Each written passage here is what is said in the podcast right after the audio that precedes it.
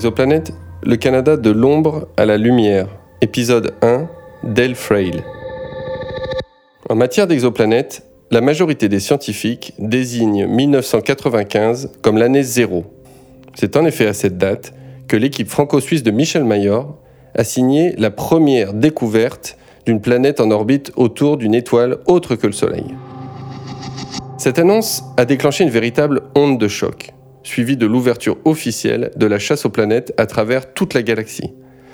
On ne compte plus aujourd'hui les découvertes de planètes exotiques, les milliards de dollars investis et les sondes lancées dans l'espace. Pourtant, la date de 1995 pourrait être légèrement devancée. Oui, légèrement devancée. Et particulièrement pour les Canadiens, comme vous allez le découvrir aujourd'hui à travers cette histoire.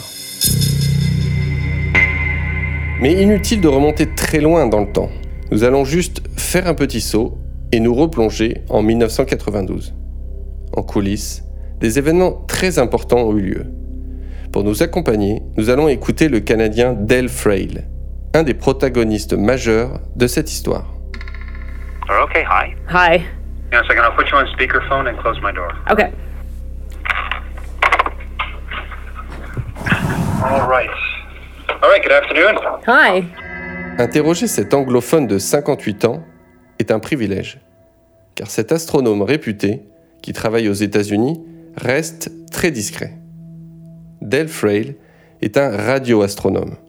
Il écoute les signaux radio venus de l'espace pour analyser des phénomènes qui se produisent dans l'univers lointain. Après son doctorat à Toronto, Del Frail est parti travailler à Socorro, au Nouveau-Mexique. C'est dans ce désert que trône le VLA. Pour les cinéphiles, c'est l'outil que l'on voit dans le film Contact avec Jodie Foster. Pour les autres, nous allons écouter la description de Del Frail. It's, it's a collection of antennas, 27 different dishes. Um, if you, we have three arms, a north arm, a west arm, and an east arm. If you ran down the north arm and ran back again, you would have run a marathon. Pour écouter les signaux radio qui sont très faibles, il faut combiner de grosses antennes et les placer à une certaine distance. Jusqu'à 40 km dans le cas de Socorro. C'est le concept de ce VLA, un acronyme qui signifie Very Large Array, ou très grand réseau en français. Avec un tel engin, on peut notamment étudier les pulsars. Les pulsars sont des objets étranges, des résidus d'étoiles mortes. Après leur explosion en supernova, l'étoile s'est compactée et s'est mise à tourner à une vitesse folle sur elle-même. Un pulsar, c'est une étoile pulsante si l'on veut. Son signal régulier est repérable à très longue distance car il émet des ondes radio. Si on devait les représenter en musique, ça donnerait ça.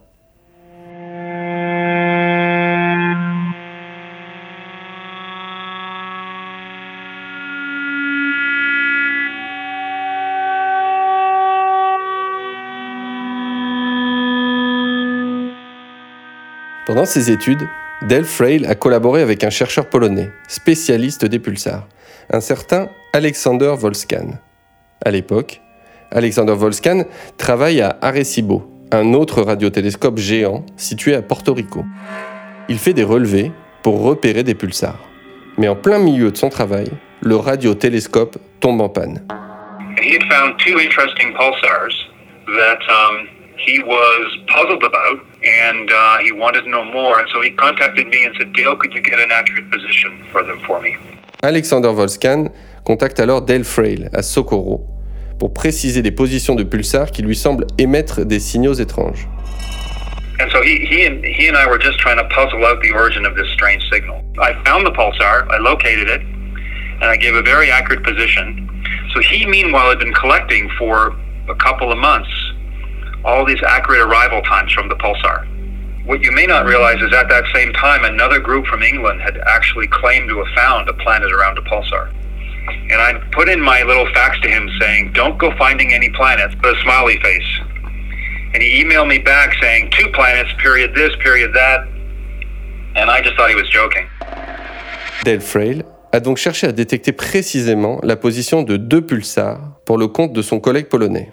En enregistrant leur signal, il détecte une anomalie sur l'un d'entre eux. il expédie un fax à Alexander Volskan en lui précisant ironiquement de ne pas croire que des planètes sont derrière les relevés étranges. Une autre équipe, menée par un Anglais, vient en effet de faire une telle annonce. Des planètes tourneraient autour d'un autre pulsar. Le monde de l'astronomie est resté très sceptique à l'époque, car les étoiles pulsantes ne sont pas vraiment des endroits propices au développement d'objets. Les scientifiques ont du mal à imaginer que des planètes aient pu survivre à l'explosion d'une étoile ou aient pu se former après un tel cataclysme. Dale Frail invite son collègue à garder la tête froide. Mais Alexander Volskan lui répond peu après qu'il vient de trouver deux planètes à son tour, autour du mystérieux objet qu'il voulait traquer à tout prix.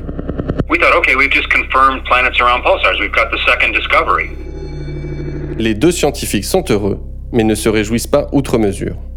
Ils ne sont que les deuxièmes à faire une telle découverte. L'équipe anglaise a tiré le premier coup et récupère les lauriers de la primeur. Alexander et Dale comptent tout de même annoncer leurs résultats lors du prochain congrès d'astronomie. Et c'est au cours de cet événement que tout va basculer.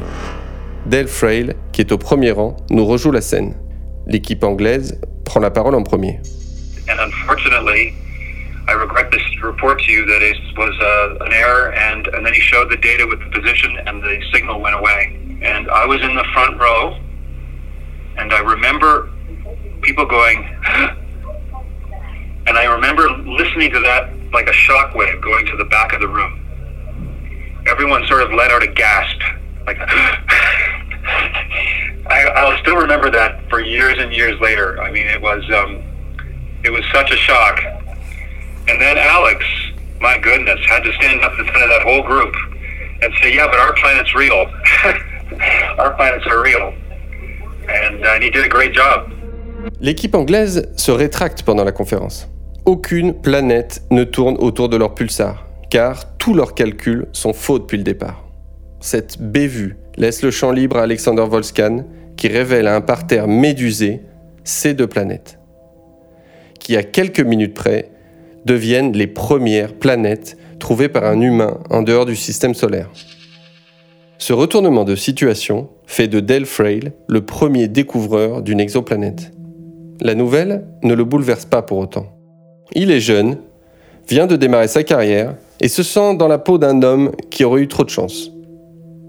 Il sait qu'une équipe de Canadiens, menée par le professeur Gordon Walker, travaille depuis 15 ans pour trouver une exoplanète son coup de dé gagnant lui paraît vraiment déplacé.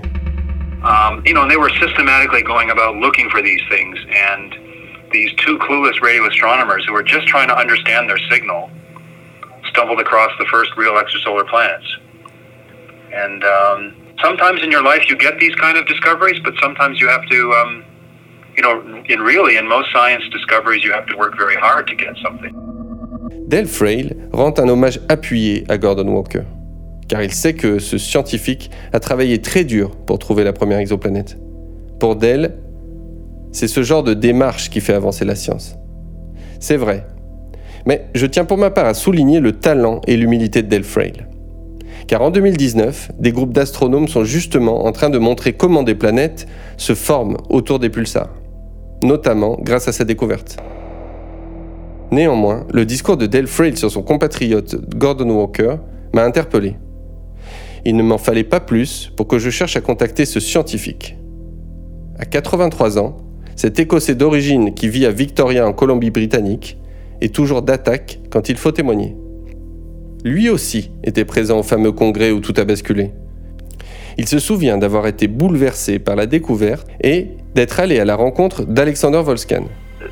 Surprisingly, they did not give him time at the meeting to talk about it. I couldn't believe it.